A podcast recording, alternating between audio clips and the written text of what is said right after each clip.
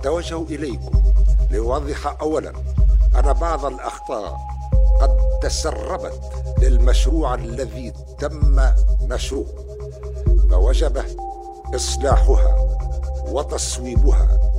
والنصوص القانونية كلها ليست بمنع عن التأويلات وألا لما كان هناك فقه ولا كانت هناك تعاليق قانونية على كل أصناف القوانين والقرارات القضائية. مرحبا بكم الكل اليوم آه quelques jours من ال référendum ان شاء الله نهار الاثنين 25 جويليا على دستور جديد اللي مقترحه رئيس الجمهورية قيس سعيد. اليوم نحب نحكيو أكثر على محتوى الدستور هذا. شنو يقترح قيس سعيد كتنظيم للسلطات plutôt توا سميهم وظائف وتنرجع عليها المسألة هذيا شنو ما les risques peut-être شنو ما les limites كان نحبوا حتى نقارنوا يمكن بدستور 2014 اليوم معنا مهدي العش باحث بالمفكرة القانونية معنا سعيد بن عربية مدير برنامج الشرق الأوسط وشمال إفريقيا باللجنة الدولية الحقوقيين تعرف بي ICJ معنا مالك خضراوي مؤسس ومدير انكفاضة مرحبا بكم الناس الكل مرحبا بك. آه قرينا الدستور normalement الناس الكل هنا وعندنا يعني آه آراء وتخوفات من حاجات معينة.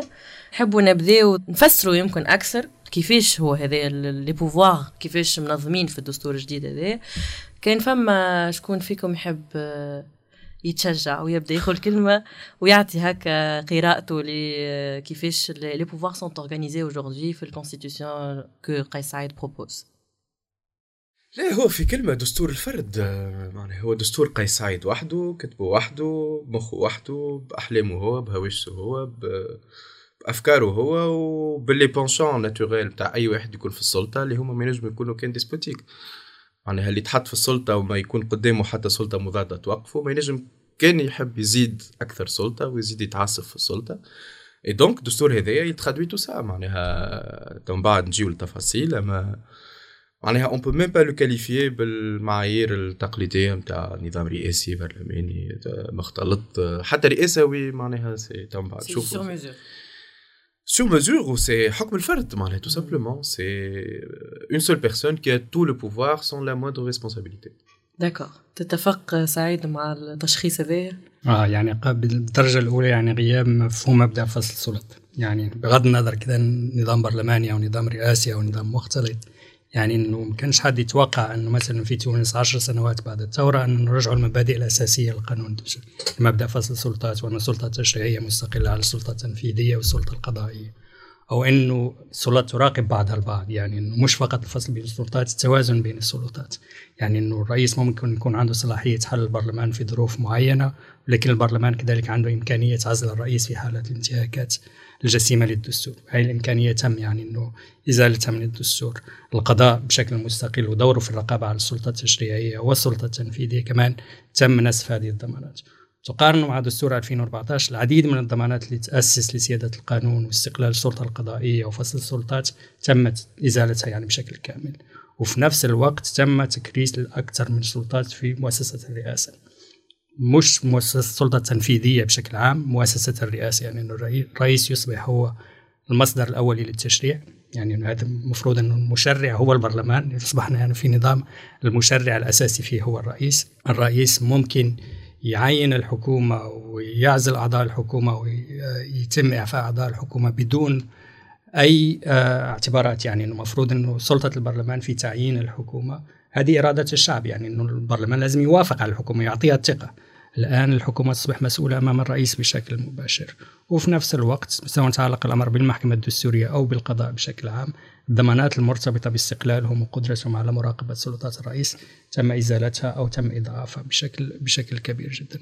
فأعتقد اتفق يعني على مسألة يعني أنه لسنا بصدد الدستور بصدد وثيقة تؤسس لسلطات واسعة للرئيس بدون أي رقابة بدون أي سلطات مضادة. وفي نفس الوقت يعني المؤسسات الأخرى والسلطات الأخرى يتم إضعافها وإزالة العديد من السلطات التي كانت توفر عليها بموجب دستور 2014 وكذلك بموجب الالتزامات الدولية لتونس خاصة في مجال القضاء. d'accord.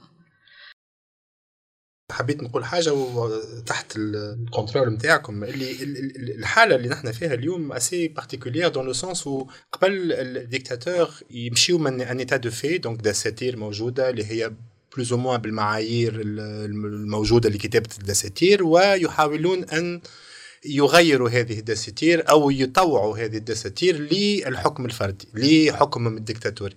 نحن اليوم في حالة واللي الرئيس بدأ المشروع نتاعو من الأول وكل الخطى اللي عملهم من 25 جويلية ولا نقول حتى من يوم الانتخاب نتاعو كرئيس والوصول إلى هذه النقطة لتأسيس لدستور الحكم الفردي والحكم الواحد اللي هي ممكن situation assez inédite تظهر لي peut-être فما d'autres situations في التاريخ كما هكا اللي المشروع نتاع رئيس منتخب في إطار دستور ومنظومة ديمقراطية يؤسس ويشتغل ويخطط إلى الوصول إلى كتاب الدستور بالنوع هذا ما نجمش حتى نعرف نجموش نسميوه دستور خاطر je pense يفتقد لكل الأسس معناتها الفكرية والمعنوية والأخلاقية لكتاب الدستور.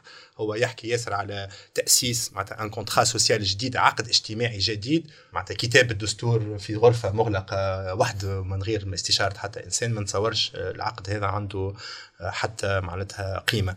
فال situation هذه تظهر لي ياسر inédite وتحل الباب إلى ممكن des situations très très problématiques هو كان نجم نرجع سعيد تو افي مونسيوني انه فكره les pouvoirs qui ont été concentrés نوعا ما عند l'institution de la présidence du coup تقويت la présidence وتضعيف نتاع السلطات الاخرى إمكانية العزل الاجراءات المرسله ما سورتو الخرق الجسيم للدستور الكونسيبت تاع الخيانه العظمى والخرق الجسيم الخرق الجسيم للدستور معناها اللي هي ما فماش نظام رئاسي فماش نظام ديمقراطي مش حتى رئاسي ما فيش الإمكانية هذه. معناها لأنه أي واحد عنده سلطه تنفيذية ينجم يتجاوزها يا إما السلطات الأخرى معناها في إطار توازن السلطات السياسي. ولكن خاصة في حالة خرجنا على على الدستور يلزم يكون فما إمكانية لرد على الرئيس. باش ما معناها والا الدستور يولي ما عنده حتى قيمة. معناها إذا ما فما حتى آلية لمحاسبة الرئيس على الخرق الجسيم للدستور فإنه مش فقط الصلاحيات اللي أعطاها الروح واسعة جدا وكل. ينجم يمشي أبعد. معناها نعطي مثال بسيط مثلا ينجم رئيس يجي وقت الانتخابات ما يعملش انتخابات. وما يعملش حتى قانون معناها ينجم ما يعملش قانون للتمديد للعهده نتاعو آه، معناها في ظروف استثنائية إلى آخره. هيك كما الدستور ينص عليه. ما يعملش انتخابات. هو يقرر أنا ما يحبش يعمل انتخابات. شنو نجموا نعملوا له؟ حتى شيء. حتى شيء. معناها أبسط شيء. ينجم يحل البرلمان في حالة ما عندوش حق فيها يحل البرلمان. الدستور معناها يحصره في حالات معينة يقرر هو يظهر له باش يحل البرلمان في حالة لا تستوجب الحل الدستوري. ما فما حتى إمكانية لردعه حالة الاستثناء نفس الشيء. يعني كانت فما آه، معناها في دستور 2014 وفي الدساتير الديمقراطية.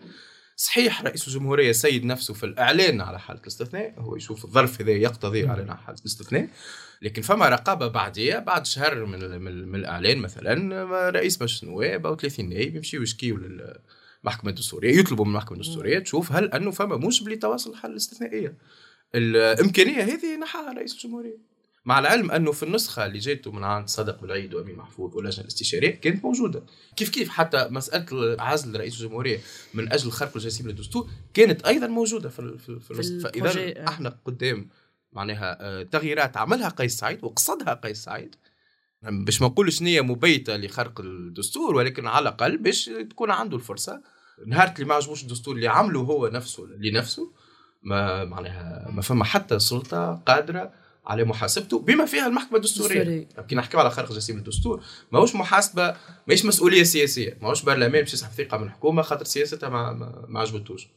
هذه مسؤولية معناها نقولوا عليها أصلا جزائية بمعنى أنه خلق جسيم للدستور برلمان يتهم رئيس الجمهورية يقول يشوف اللي فما إشكال يعمل معناها يتهم باغلبيه الثلثين حتى في دستور 2014 تمشي المسألة للمحكمة الدستورية باش تشوف هل هناك خرق جسيم. إذا فما خرق جسيم للدستور وبمنطق قانوني ماهيش مرة أخرى ماهيش سياسية. فالمحكمة الدستورية وقتها قررها بالعزل. كيف كيف اغلبيه الثلثين؟ معناها déjà فيه كل الضمانات معناها هذه فيها كل الضمانات باش ما يتمش الانحراف بها. ولكن رئيس الدولة اختار أنه ما يكون فما حتى إمكانية لمحاسبته.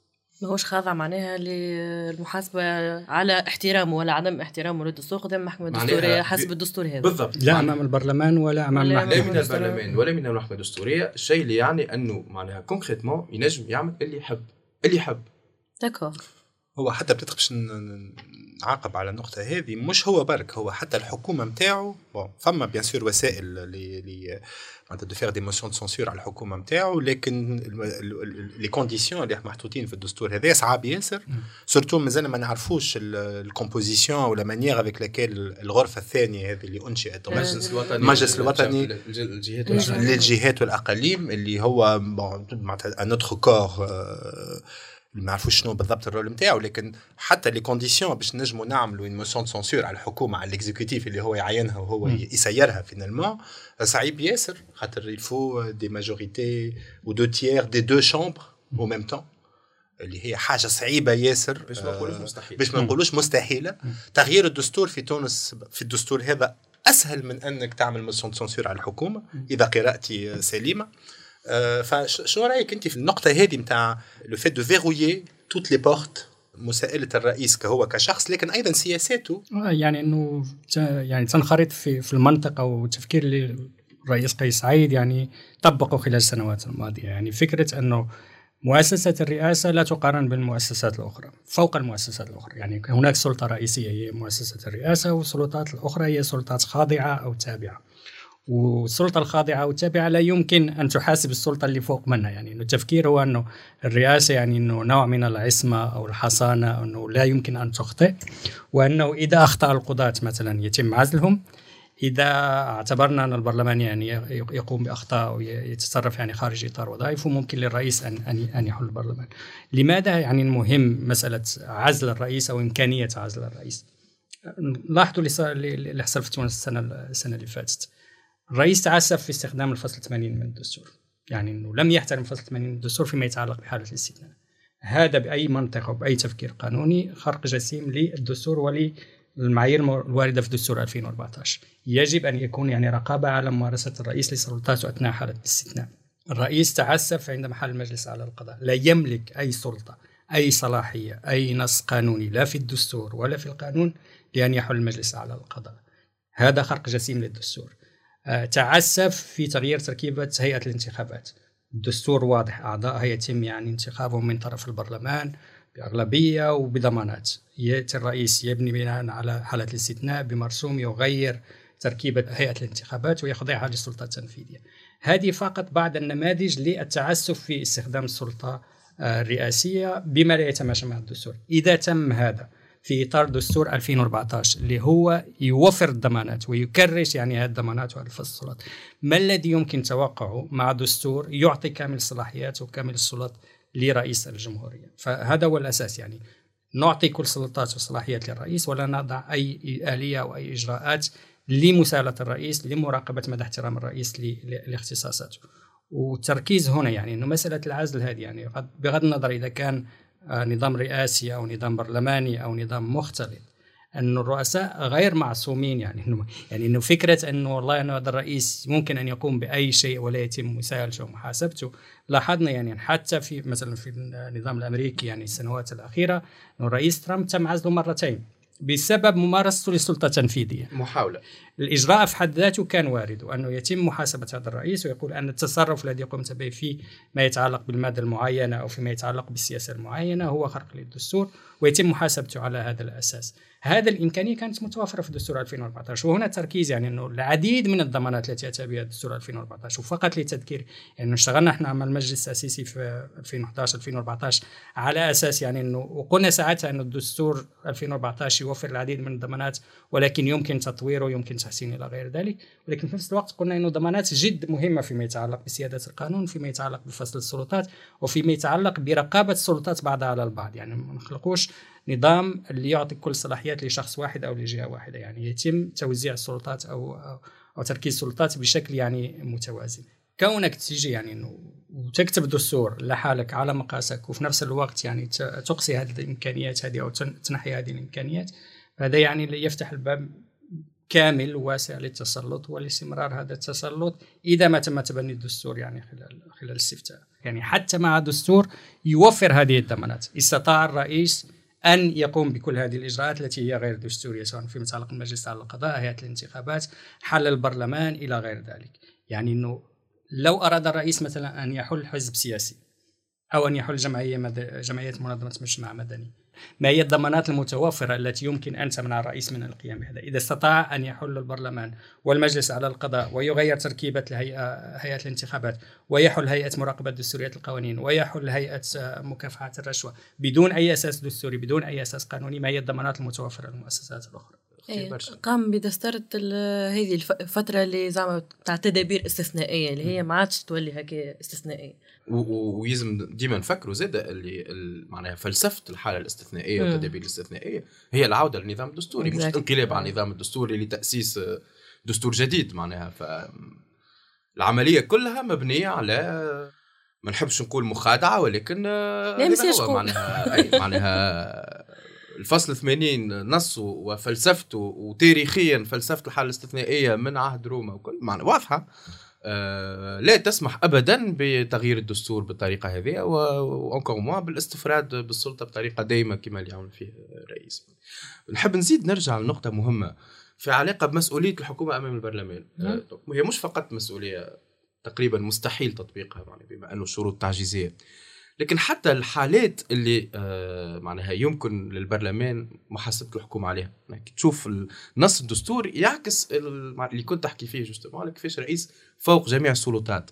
وقتاش تصير لائحه اللوم إذا تبين للمجلسين دوك لمجلس نواب الشعب والمجلس الجهات والأقاليم أنها معناها الحكومة تخالف السياسة العامة للدولة والاختيارات الأساسية المنصوص عليها بالدستور. اولا دوك مانيش في آه، مسؤولية سياسية. خاطر لازم تخالف الاختيارات بتاع الدستور دوك معناها هو كأن في حاجة أقرب للعزل بمعنى أنك خرقت الدستور. هذاك علاش باش نحاسبك؟ واثنين وهذا الأخطر. إذا تبين دوك للمجلسين أنها تخالف السياسة العامة للدولة. شنو هي السياسة العامة للدولة؟ التي يضبطها رئيس الدولة. معناها البرلمان حتى كي يحب يحاسب الحكومة على شنو لأنها لم تحترم سياسة رئيس الدولة. معناها هذا يعكس كيفاش في فكره. مستحيل البرلمان ينجم يحاسب حتى لما يحاسب الحكومة السلطة التنفيذيه فهو لا يحاسب رئيس الجمهورية هو ينتصر لرئيس الدولة ضد حكومته. أيوه. وهذا يعكس معناها فلسفة رئيس فوق جميع السلطات. ما لا يمكن محاسبته. فما فما زاد فما تتخاصم نتاع تخومات هسه كي تقرأ التوطئة نتاع الدستور آه. وتقرأ جوستومون بعض الإجراءات كيما هذه هذه اللي تخي سمبوليك نتاع التوطئه ظاهرة إنسان يحكي بريسك على يعمل وصف للحالة قراءته هو للحالة الحالية ويريد أن أن, أن يدستر الأزمة الحالية. أن يعيد كتابة التاريخ. أن أو يعيد كتابة التاريخ.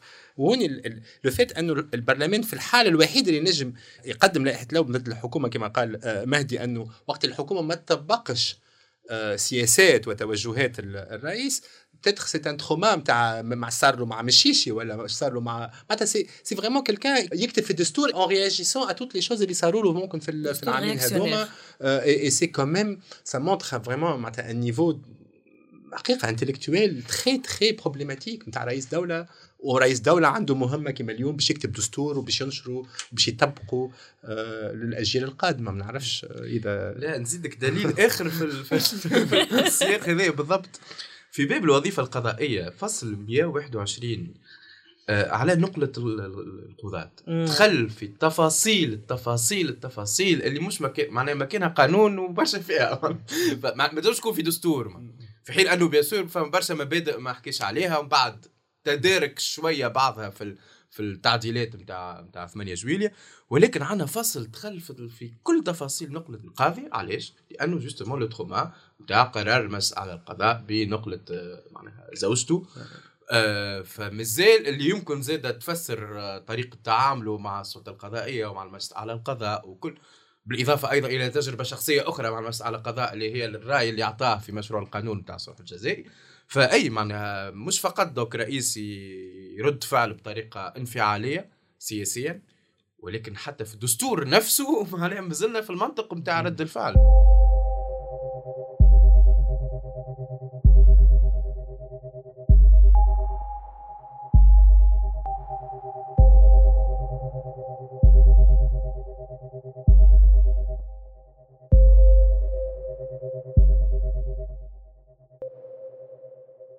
ما يتعلق بالسلطه التشريعيه ومهم جدا يعني التركيز عليها.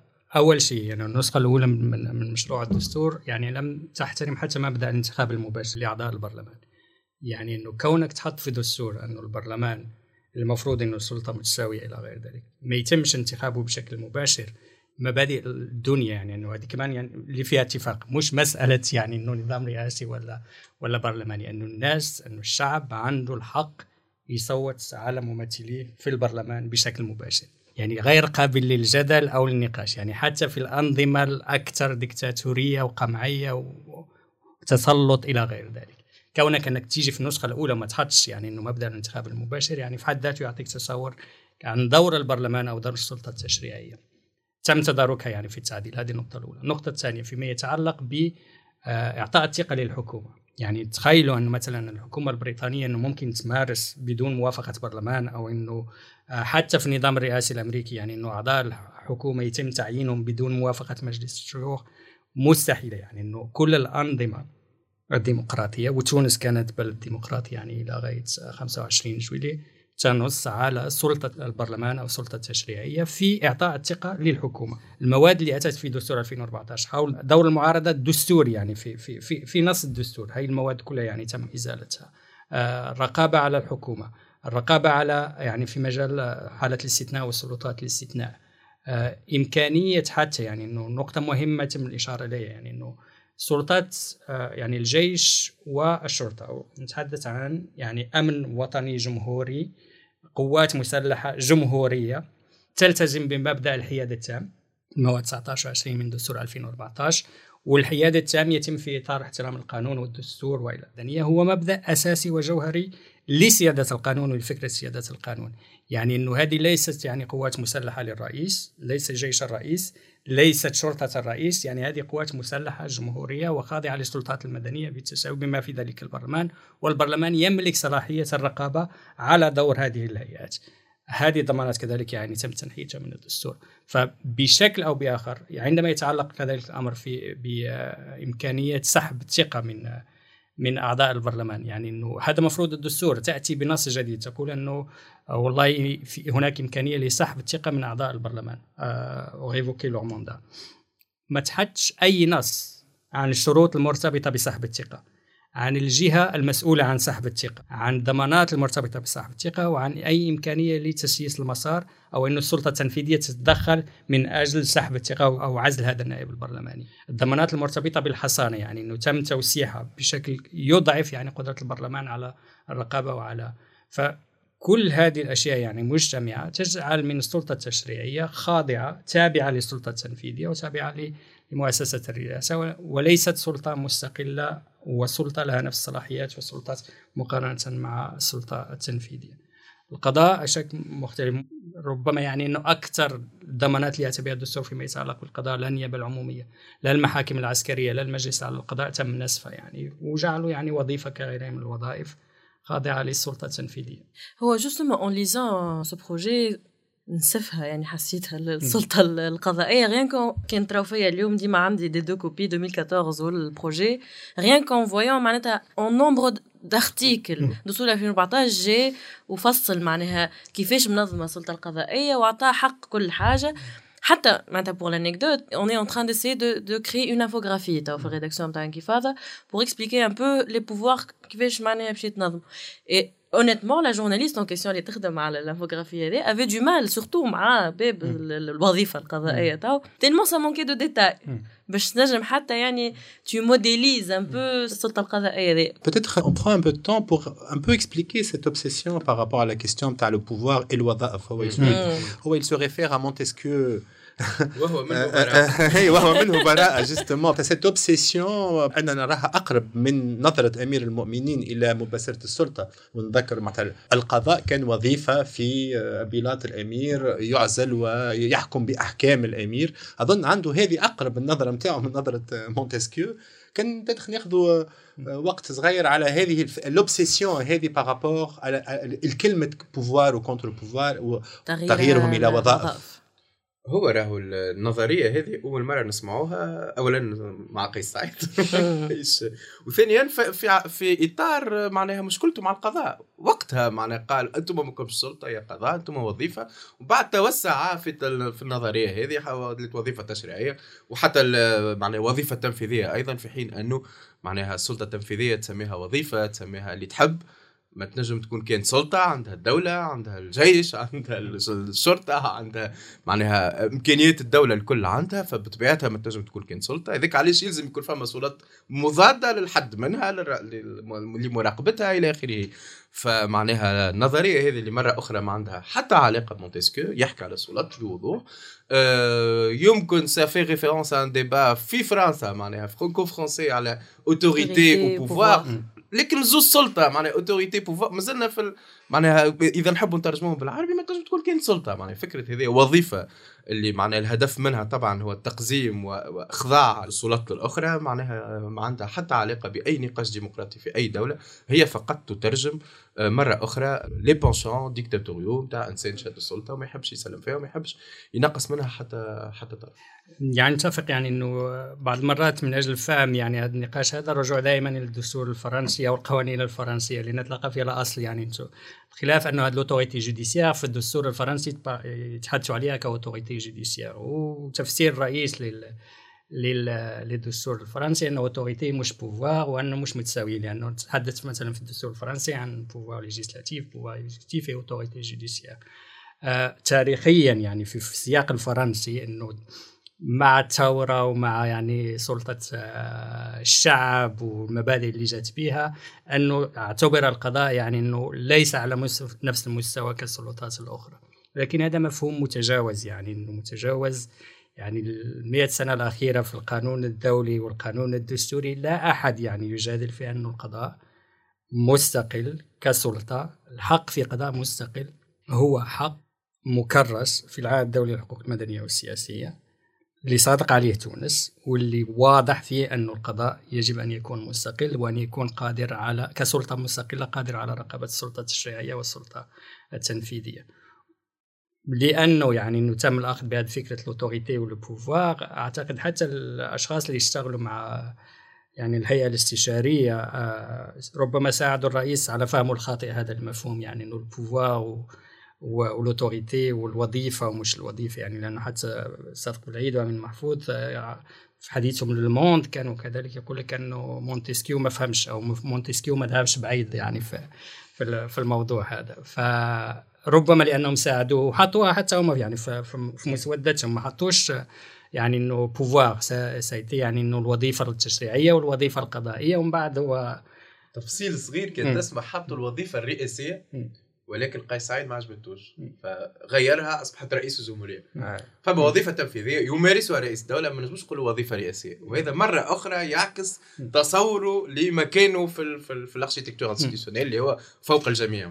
والجانب الفريد لأنه الناس تتحدث عن الاستثناء التونسي أعتقد الاستثناء بالنسبة لنا على الأقل. إحنا اشتغلنا على دساتير يعني في المنطقة في مصر وفي ليبيا وفي غيرها من المناطق يعني إنه ما فيش أي دستور يعني حتى الأنظمة الأكثر يعني حتى مثلا في مصر يعني لما عملوا التعديلات الدستورية في 2014 و2019 يعني دستور 2014 اللي اتى بعد الانقلاب وبعدين يعني التعديلات الدستورية في 2019 ما حدش يعني إنه يوضع موضع شك إنه القضاء سلطة وإنه التشريع سلطة وإنه السلطة التنفيذية سلطة يعني.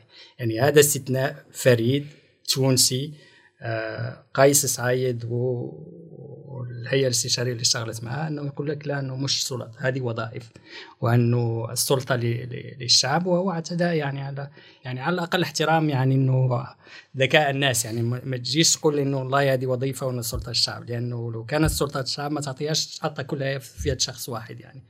ما تأسسهاش وتمركزهاش في شخص واحد. أما justement إحنا اليوم كي نحكيو على وظائف au-delà de cette idée de الكلمة اللي تبدلت من سلطة بوظيفة زاد بها هي زاد حط هو رئاسة الجمهورية هي الفوق فوق كل شيء والباقي الآخرين وظائف أقل منه. كان نجموا نحاولوا هكا on se projette ما بعد معناها 25 جويي ونشوفوا كان نحاولوا نخموا concrètement انها هي اسمها وظيفة وبال les prérogatives affaiblies نتاع السلطة التشريعية ولا السلطة القضائية. À quoi va ressembler en fait euh, le système في تونس أنا je pense qu'on eu déjà un aperçu في القائمة نتاع عزل القضاة شنو صار هو صار قيس سعيد قال مشكلة القضاء هو المجلس الأعلى للقضاء لأنه يعني آه، يتستر على القضاة الفاسدين ولا ولا يسرع بالقيام يعني بالإجراءات اللازمة ضدهم. بدل القانون بدل الأعضاء وكتب قانون يعطيه صلاحات كاملة ويخلق مجلس معين آه، فيه. لكن هذا الكل c'était pas assez pour قيس c'était pas assez rapide خاطر القضاة après tout قالوا له oui mais فما même si نحن متعينين و même si القانون تبدل فما اجراءات فما inspection آه، في وزارة العدل لازم تخدم خدمة وتجيب لنا دوسيات ونحن les instruit ونبعثهم للقضاء وفما حاجات يقفوا في على المستوى الإداري وحاجات لازم يمشيوا للقضاء وغيره من الاجراءات un juge ça reste quand même quelqu'un qui respecte plus ou moins les procédures et bah c'était pas assez c'était pas assez rapide pour قيس سعيد المذكره القانونية نشرته آه، مقال ياسر مهم اللي فيه les détails نتاع les juges المعزولين. نلقاو أنه أغلبية الحالات هما مبنية على ملفات أمنية ما عندها حتى علاقة بمسار قضائي. وهذيك هي أظن معناتها فكرة قيس سعيد شنو هو القضاء. أما قضاء سريع يأتمر أو يطيع ويطبق بطريقة عمياء قرارات الرئيس أو هو قضاء فاسد ويستحق ويجب أن نعزله ويجب أن نحيه بالضبط. معناها على 57 قاضي تم اعفائه فما 45 قاضي ما عندهم حتى ملف تاديبي معناها مش مش يلوم على المجلس الاعلى للقضاء القديم ولا المجلس اللي عينه هو أنه ما ما فماش ملف تاديبي من أصله. بالنسبة ل 45 من 57 أه وخاصة أنه لما نشوفوا القائمة نتاع ال 45 كما قلت أنت ملفات أمنية. ومش فقط ملفات أمنية معناها وشايات معينة أو على قضايا تنجم تكون شبهات نتاع جرائم معينة. لا ببساطة معناها معظم أولا نلقاوهم معظمهم في النيابة العمومية وقضاة التحقيق وثانيا نلقاو إما معناها في قضايا اللي عندهم قضايا فيها رهان سياسي وبالتالي ما معناها رضخوش للضغوطات نتاع وزيرة العدل أو نتاع رئيس الدولة لإصدار أحكام في في اتجاه معين. أو آه تصدوا لتجاوزات أمنيين اللي يحبوا ديما معنى القضاة يغطيوا على كل تجاوزاتهم. مثلا كي يحكي على التستر على إرهابيين إلى آخره إلى آخره. هو المقصود أنه معناها أمنيين يحبوا يتجاوزوا القانون يعملوا مداهمات إلى آخره. من غير أصلا حتى ما يطبقوا قانون الإرهاب ويحبوا القاضي فقط يغطي كل التجاوزات. أو مثلا عندك أمنيين فاسدين تم فتح فيهم أبحاث يلقاو أنفسهم معناها القضاة هذوما كيف كيف معفيين عندك حالة معناها يمكن من أهم الحالات أيضا قاضي التحقيق اللي يباشر في قضية الصفحات اللي تساند في رئيس الدولة وتشوه في القضاة وتشوه في كل المعارضين معناها الرئيس باساليب معناها رخيصة ودنيئة وكل شيء. ولما تحقيق قاضي التحقيق قرب للناس معناها المسؤولين على الصفحات هذه تم أيضا اعفائه يعني فقط لو نقارنه بدستور 2014 آه، نركز فقط على ثلاث نقط. النقطة النقطة الأولى هي المجلس على القضاء. لماذا الدستور يعني يجب أن يضمن تركيبة المجلس اختصاصات المجلس آه، آه، الأمور المرتبطة باستقلال القاضي على المستوى الفردي والمؤسسي؟ لأنه كل ما كانت ضمانة دستورية كل ما كانت حماية أكبر إنه المشرع أو السلطة التنفيذية إنه ما تجيش غدوة وتقول لك إنه نبدلوا القانون ونأثروا على استقلال القضاء، هذا هو التوجه العام في الدساتير يعني الحديثة أو حتى على المستوى القانوني الدولي تكون عند التوصيات مثلا لدوله كتونس تقولون الضمانات المرتبطة باستقلال القضاء يجب التنصيص عليها في الدستور. لماذا؟ لأنه تكون حماية إضافية يعني الدستور لا يمكن تعديله بالشكل الذي يمكن تعديل به القانون. آه تركيبة المجلس. أغلبية أعضاء المجلس يجب أن يكونوا قضاة منتخبين. هذه نص عليها دستور 2014 الدستور الحالي يتحدث عن مجلس على القضاء وإذا أخذنا يعني المفروض أن قراءة الدستور دائما في إطار المراسيم التي آه، أصدرها الرئيس يعني فيما يتعلق بالمجلس على القضاء المؤقت أو هيئة الانتخابات أو غير ذلك. يعني أنه آه، ما يتم تأسيس له الآن من خلال الدستور هو مجلس قضاء معين. أو إذا يعني أنا سواء تعلق الأمر بالانتخاب يعني مسألة إنه ما يكونش عندك أغلبية الأعضاء منتخبين. النقطة الأولى. النقطة الثانية اختصاصات المجلس فيما يتعلق بتدبير المسار المهني للقضاة التعيين آه، الترقية التأديب. كل هذه الأمور يجب أن تكون من اختصاص المجلس على القضاء وليس السلطة التنفيذية ليس الرئيس ليس مؤسسة الرئاسة. تم نسف هذه الضمانات لم يتم التركيز عليها. بتعيين القضاة بالدرجة الأولى. يعني أنه الدستور السابق كان يتحدث أن التعيين يتم يعني حتى وإن صدر يعني بأمر رئاسي فهذا الأمر الرئاسي يكون دائما مطابق لقرار المجلس على القضاء. المجلس على القضاء هو الذي يقرر التعيينات والرئيس يوافق. يعني أنه هذه أمور شكلية. الآن ليست أمور شكلية. أنه المجلس على القضاء ممكن أن يقترح والرئيس أن يعين يعني كما كما يحلو له. كذلك في إطار المرسوم للمراسيم التي اتخذها مرسوم 11 ومرسوم 35 المتعلقه بالمجلس على القضاء المستقل وإمكانية عزل القضاة بشكل مباشر من طرف الرئيس بدون أي إجراءات. هذا بالنسبة للمجلس على القضاء. النيابة العمومية آه، دستور 2014 يتحدث عنها على أساس أنها مؤسسة مستقلة وجزء من القضاء. لا يتم التركيز عليها أصلا يعني في مشروع الدستور، لماذا؟ ذكرونا في 25 جويلية أول شيء قالوا الرئيس أنه هو رئيس النيابة العامة كرئيس سلطة تنفيذية ورئيس النيابة العامة. لماذا رئاسة النيابة العامة؟ لأنه عندما يكون يعني هناك معارضون أو أشخاص يعني أنه يعارض الرئيس يجب أن تكون لك سلطة على النيابة العمومية من أجل تحريك الدعوة. عندما اجتمع أعضاء البرلمان يعني بشكل اعتبره الرئيس شكل مخالف لحالة الاستثناء رفع التليفون اتصل بوزيرة العدل وقال أنه يجب تحريك الدعوة العمومية ضد أعضاء البرلمان هؤلاء. نيابة عامة مستقلة يجب ألا تكون خاضعة لتعليمات لا من الرئيس ولا من وزير العدل. هناك تعليمات عامة فيما يتعلق بالسياسات الجنائية وكيف يمكن أن يطبقها أعضاء النيابة العمومية. ولكن عندما يتعلق بالحالات الفردية وإنه إذا هل يتم متابعة هذا الشخص أو لا يجب أن تكون قائمة على أساس القانون وعلى أساس يعني الأدلة وليست على أساس تعليمات سياسية. أنه يتم نشف الضمانات المرتبطة باستقلال النيابة العمومية في الدستور و إزالة النص حتى المرتبط بالنيابة العمومية فهذا كذلك توجه من أجل تكريس السلطة التنفيذية ودور سلطة مؤسسة الرئاسة فيما يتعلق بتوجيه عمل النيابة العمومية. المحاكم المحاكم العسكرية والمحاكم الاستثنائية. هناك نص واضح في دستور 2014 يمنع المحاكم الاستثنائية ويقيد اختصاص المحاكم العسكرية في الجرائم العسكرية البحتة. أنا أتذكر النقاش الذي كان لدينا مع آه، المجلس التأسيسي ساعتها أنه كان يجب الذهاب أكثر يعني حتى القول في نص الدستور ان المحاكم العسكرية غير مختصة بمحاكمة المدنيين ولا يجب أن تحاكم المدنيين لأن ليس من اختصاصات المحاكم العسكرية محاكمة المدنيين. لم ياخذ بها يعني المجلس السياسي ساعتها ولكن على الأقل كان هناك نص يقول أن اختصاص المحاكم العسكرية هو مرتبط فقط بالجرائم العسكرية. الجرائم العسكرية في تعريفها يعني الجرائم التي ترتكب في التكنات العسكرية وجرائم الانضباط العسكري. ومع ذلك هذه الضمانة التي كانت متوفرة في 2014 تم يعني إزالتها وتم تنحيتها.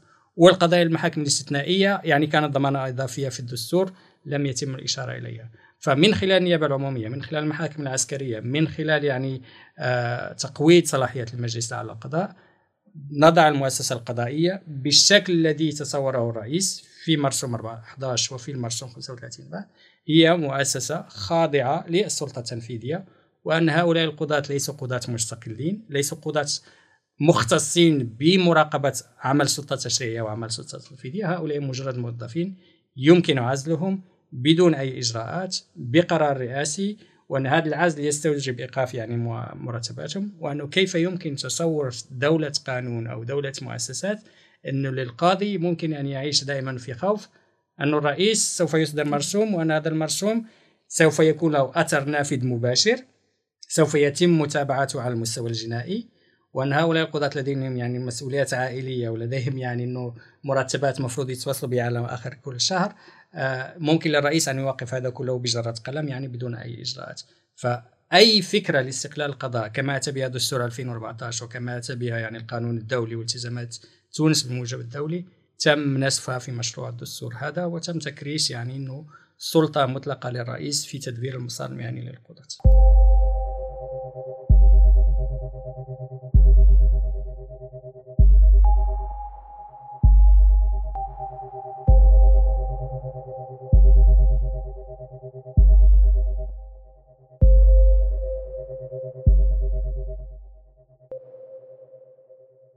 donc si on a bien compris الوظائف هذوما ولا وظائف عند رئيس الجمهورية. كان مش حتى خضوع تام يمكن رئيس الجمهورية تو كيما حكينا على السلطة القضائية الوظيفة تو القضائية. والوظيفة التنفيذية على أساس الحكومة اللي ولات معناتها تحت إشرافه هو هو اللي هو اللي قرر يعني شنو تعمل. فما du coup par extension la Cour constitutionnelle المحكمة الدستورية بتركيبتها الجديده وبطريقة تعيين القضاة فيها. عياد بن عاشور في في intervention récemment معناتها il disait que finalement ça va devenir une sorte de معناتها une instance technique عندها قراءه تقنيه للقوانين. ما عادش عندها السلطة التفسيرية والسلطة التقديرية لتوجهات قراءة الدستور. فأصبحوا يعني سيدي سامحني مالك معناتها تقنية ومعناتها هذا bon c'est أنا avis personnel ما نعرفش إذا كان تشاركوني فيه. تقنية وأخطر من هذا محافظة محافظة. جدا. محافظة جدا. هذيك مشكلة إيه. عامة للقضاة. اللي هما توا إحنا هما تسعة donc تسعة أعضاء آه، كلهم قضاة ولاو آه، كان ما تخليكم أنتم تحكيوا في الحاجة ذي واللي أكثر حاجة زاد l'argument on va dire اللي هما من أقدم رؤساء ال- الدوائر التعقيب اللي معناتها veut dire que c'est les plus vieux هي راهو فكرة عند قيس سعيد من قبل. فكرة أنه المحكمه الدستورية تكون متكونة من قضاة موجودة عند قيس سعيد ماهيش جديدة. وبالتالي مرة أخرى هو معناها بصدد تكريس الأفكار نتاعو والهواجس نتاعو كان فما شك في الصيغة الأولى نتاع 30 جوان هل أنه فما حرية الاختيار عند رئيس الدولة عبارة من هل هي تبعيضيه بمعنى أنه يختار أو لا في إطار التوضيح آه، معناها تنحات في نسخة 8 جويلية لكن هذا ما يغيرش حاجة كبيرة لأنه بطريقة غير مباشرة يتحكم. بما أنه هو يتحكم في تسمية القضاة معناها آه، بناء على. مجرد اقتراح هو يختار وبالتالي فهو- بطريقة غير مباشرة يتحكم. شكون يكون أقدم آه، معناها في القاضي في الدائرة التعقيبية؟ فينجم يأثر بطريقة غير مباشرة على تركيبة المحكمة الدستورية. ثم الأهم من هذا أنه مر... يلزمنا ديما نذكروا ان صلاحيات المحكمة الدستورية تم تحجيمها أيضا لأنه المحكمه الدستوريه تراقب ما يصدر عن البرلمان قوانين إلى آخره ولكن ما عندها حتى سلطة على رئيس الجمهورية. معناها مرة أخرى في حالة أنه الرئيس آه، يعمل خرق جسيم للدستور وإلا يستعمل حالة الاستثناء في غير محلها ويواصل فيها لا يمكن للمحكمه الدستورية فعل أي شيء. اذا معناها ليس فما إشكاليات في علاقة باستقلاليتها وفي علاقة بتركيبتها المحافظة ولكن مرة أخرى ما هيش فوق رئيس الجمهورية. يعني فوق الوظائف الأخرى أي لكن ما هيش فوق رئيس الجمهورية. معناها الفكرة أنه الاستبداد ما يجي كان عن طريق القوانين ما هيش لا معناها فما إجراءات رئاسية ما تستحقش تاخذ شكل قانون أو تتعدى على مجلس نيابي وتصدر عن رئيس الدولة.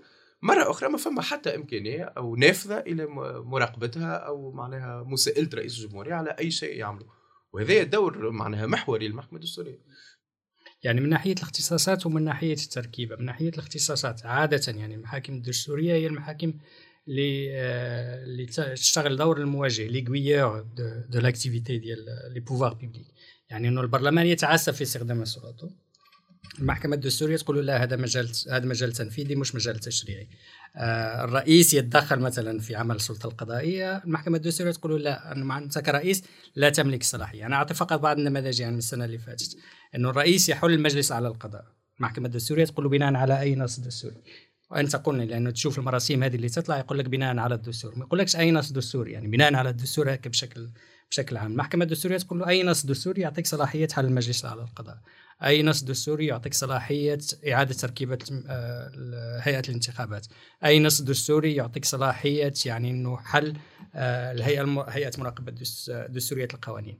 فهذا دور المحكمة الدستورية. هذه الأدوار غير واردة يعني في مشروع الدستور وغير واردة لأنه فكرة فصل السلطات أصلا غير واردة يعني. اذا لم تكن يعني هناك فصل سلطات ما الذي يمكن أن تراقبه يعني المحكمة الدستورية؟ فأنت يعني إنه جزء يعني ممكن ننظر إلى دور المحكمة الدستورية من ناحيتين من ناحية سيادة القانون وفصل السلطات أن السلطات بشكل عام تتصرف في إطار الصلاحيات المخولة لها دستوريا وأنه لا يمكن لأي سلطة أن تتعدى هذه السلطات الدستورية والصلاحيات الدستورية.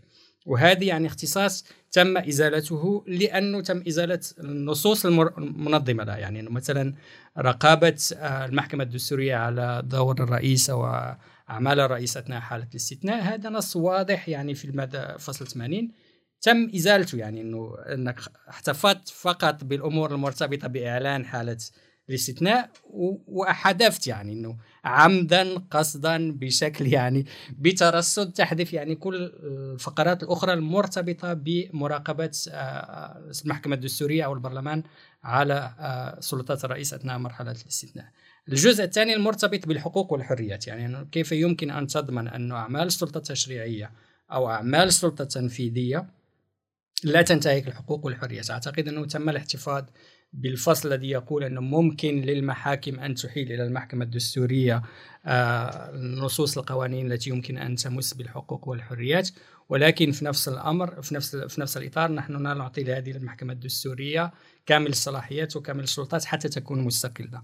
ولضمان استقلال المحكمة الدستورية يعني إنه ربما انه هذا الموضوع في نقاش كبير لأنه لا يوجد نظام موحد للمحاكم الدستورية. يعني إنه مثلا لدينا في النظام الفرنسي إنه آه، جهات معينة تعين يعني إنه رئيس مجلس الشيوخ رئيس مجلس الشعب الرئيس كل يعين ثلاث أعضاء مثلا من المجلس الدستوري. آه، في في الولايات المتحدة يكون يعني إنه اقتراح من الرئيس ولكن تصويت لمجلس الشيوخ على أعضاء المحكمة العليا. آه، البرلمان الألماني ينتخب أعضاء المحكمة الدستورية. فربما لأنه عدد النماذج يعني تختلف من بلد إلى آخر أنه الدساتير دائما كان لها يعني أنه بعض التردد يعني نحن لا نعتبر أنه المحكمة الدستورية كباقي المحاكم لأننا نضعها في هرم يعني السلطات لأنه قرارات المحكمة الدستورية قرارات ملزمة لكل السلطات مبدئيا بما في ذلك الرئيس وكل السلطات يجب أن يحترموا قرارات المحكمة الدستورية. فتم اعتبارها يعني أنه ال- الإجراءات المرتبطة بتعيينها تختلف. ما أتى به الدستور مقارنة بما أتت 2014 وحاليا إنه 2014 أعطى لي ضمانات أكبر للاستقلالية لأنه مثلا وفر للمجلس على القضاء إمكانية تعيين أربعة أشخاص البرلمان ينتخب أربعة أشخاص والرئيس ين- ينتخب أربعة أشخاص. كلجنة دولة حقوقية نحن نقول دائما أن المحكمة الدستورية طالما أنها تبت في القضايا المرتبطة بالحقوق والحريات يجب أن تكون معينة أو منتخبة بنفس الإجراءات المرتبطة بالمحاكم الأخرى وبالقضاء بشكل عام. وبالتالي أن يتم تعيينها من طرف جهاز قضائي وأن تكون يعني بشكل مستقل. ولكن هذا يعني حتى إذا كان رأينا كلجنة دولة حقوقيين أعرف أنا أعرف أن هناك يعني اعتراضات عليه لأنه الدول أو الأنظمة الدستورية كل يع- يعتبر أنه لديه أفضل نظام دستوري وبالتالي ممكن أن ندع المجال للسلطة السياسية سواء رئيس أو حكومة. أن تتدخل في اختيار أعضاء المحكمة الدستورية. كيفما كانت يعني أنه هذه الإجراءات يجب أن تضمن استقلال أعضاء المحكمة الدستورية. الآن الإجراءات الواردة فيما يتعلق بتعيين هذه الأعضاء هي إجراءات خاضعة لرئيس الجمهورية لأنه هو الذي يعين يعني والمراسيم التي تنظم عمل القضاء حاليا يعني تعطي الرئيس صلاحية الاعتراض على آه، الخطط يعني الوظائفية حتى عندما يقدم المجلس على القضاء اقتراحات بالتعيين في مناصب عليا للرئيس أن يعترض أو أن يعين يعني بشكل مباشر. فقرارات المجلس على القضاء هي قرارات غير ملزمة في هذا المجال وبالتالي تفتح المجال للتسييس وتدخل السلطة التنفيذية وبشكل عام بشكل أساسي رئيس الجمهورية فيما يتعلق بهذه التعيينات. ما ينسف يعني أنه استقلالية آه، الم- المحكمة الدستورية في حد ذاتها. هو ديما ديما سعيد ديما يحكي على توظيف تسييس القضاء finalement تسييس القضاء الاخرين الكل ما عندهمش الحق فيه. كان هو. سعيد حد حقه فيه. لأنه ما- ماهوش سياسة هو الدولة هو فوق كل شيء. هو فوق كل شيء مش عم سياسة هو. هو معناها يرتقي سور هو هو هو أعلى من كل شيء. فالخطر التسييس والاختراق وكل يجي كان من السلطات الأخرى ويجي كان من البرلمان والأحزاب السياسية. هو شيء آخر. donc المحكمة الدستورية شنو هو دورها اليوم في الدستور المقترح من قيس سعيد؟ لا يعني تقريبا دورها منحصر في مراقبة القوانين سواء مشاريع القوانين القوانين الموافقة على المعاهدات أو القوانين النافذة معناها في إطار آه، الدفع بعدم الدستوريه donc الحاجات اللي تحيلها عليها المحاكم محاكم الأصل. آه، والنظام الداخلي لل- للبرلمان donc هذا الكل مرة أخرى في علاقة بالبرلمان. ثم إجراءات تنقيح الدستور ومعناها المشاريع بالنسبة للمواد التي لا يجوز تعديلها فقط. معناها آه، قبل كانت فما مسألة تنازع الاختصاص بين رئيس الحكومة ورئيس الجمهورية ما عادش عندها حتى معنى بما أنه رئيس الحكومة معناها خاضع تماما لرئيس الدولة وبالتالي ما فماش تنازع ممكن. آه، ثم خاصة الاختصاصات اللي كانت موجودة على رئيس الدولة سواء في علاقة بالخرق الجسيم للدستور بالت- بالتواصل الحالة الاستثنائية الزوز تم تم حذفها وبالتالي مرة أخرى عندنا دستورية. آه، تحت رئيس الدولة بطريقة أو بأخرى بما أنها ما عندها حتى إمكانية لمحاسبته. معناتها تحط tampon على les lois si jamais معناتها considère que c'est constitutionnel أما sinon ما ما لازمش تغزر حتى شيء آخر à part ça من الآخر معناها. surtout في علاقة بالرئيس. بالرئيس معناها آه. لا يمكنها محاسبة الرئيس على حد شيء. يعني بعض الاختصاصات كانت واردة في 2014 يعني مثل المشروع القانوني يتم تبنيه من طرف البرلمان. بالنسبة للقوانين التنظيمية يعني إنه قوانين أساسية للوا اورجانيك يعني قبل دخولهم حيز التنفيذ ان المحكمة الدستورية يجب أن تقول يعني طالما إن هذه قوانين مكملة للدستور انه هذه القوانين تتماشى مع الدستور. القوانين العادية مثلا بناء على الاقتراح أعتقد إنه العدد 30 30 نائب. 30 نائب برلماني ممكن أن يحيلوا إلى آه، المحكمة الدستورية للبت في دستورية هذا القانون قبل يعني إنه آه، قبل قبل إصداره. المحاكم مثلا يعني إنه أعتقد ان هذه كان أحد مكتسبات 2014 اللي بشكل أو بآخر يعني لم يتم إزالتها من الدستور إنه الدول التي أخذت بالنموذج الفرنسي الوصول للمحكمة الدستورية لم يكن متوفر يعني إنه القانون هو تعبير عن الإرادة العامة للأمة وبالتالي أن القانون لا يمكن أن يكون تعسفي. وهنا قوانين كثيرة يعني أنه تنتهك حقوق المرأة يعني لا تضمن حقوق المتهم لا تضمن العديد من القوانين الموجودة في المنطقة اللي تنتهك الحقوق. ولا يمكن يعني الدفع بعدم دستوريتها لأنه لم تكن أصلا إمكانية الوصول للمحكمة الدستورية متوفرة. التطور اللي حصل في المنطقة على الأقل المغرب العربي أنه الآن طالما أنه المواطن الفرنسي ممكن أن يصل بطريقة غير مباشرة إلى المجلس الدستوري الفرنسي فهناك انفتاح على أنه نعطي هذه الصلاحية حتى للمواطنين يعني المنطقة فالدستور 2014 أعطى إمكانية أنه أثناء في حالة يعني نزاع معين أمام محكمة مدنية أو محكمة جزائية أنه أحد الأطراف يقول أنه المادة المعينة اللي تطبق على النزاع غير دستورية أنه يتم الدفع بعدم دستورية هذه المادة ويتم إحالتها للمحكمة الدستورية. وتتوقف الإجراءات إلى أن تبت المحكمة الدستورية في إذا كان هذا النص يعني أنه دستوري أو لا. هذه الإمكانية لا زالت متوفرة يعني في في في في الدستور ولكن يعني في إطار آخر يعني أنه آه، المحكمة الدستورية كما أتى بها دستور 2014 بضمانات استقلالية أكبر بصلاحيات أكبر الآن بمحكمة دستورية ذات تكوين خاضع لسلطة الرئيس وباختصاصات أقل. نقطة مهمة يعني تم الإشارة إليها طبيعة النظام السياسي اللي نتحدثوا عليه إنه يقول لك إنه دستور 2014 أسس لنظام برلماني وإنه لازم نرجعوا لنظام رئاسي. أنا مش نعرف يعني إنه بالنسبة للدستور المقارن أي واحد يقرأ دستور 2014 ويقول إنه هذا نظام برلماني ما عندوش معرفة مع فرق بين نظام برلماني ونظام رئاسي. النظام اللي اجى به 2014 هو كما بنفس الطريقة يعني الرجوع إلى الدستور الفرنسي. عندك حالة أنه الوزير الأول له صلاحيات تنفيذية وأنه رئيس الدولة له صلاحيات تنفيذية. لو الرئيس والوزير الأول من نفس الحزب السياسي الأمور عادية والأمور مريقلة كما يقولون في تونس وأن الأمور تمشي بشكل عادي. لو أنهم من أحزاب مختلفة c'est une cohabitation أو تعايش يعني بين رئيس وبين وزير الأول.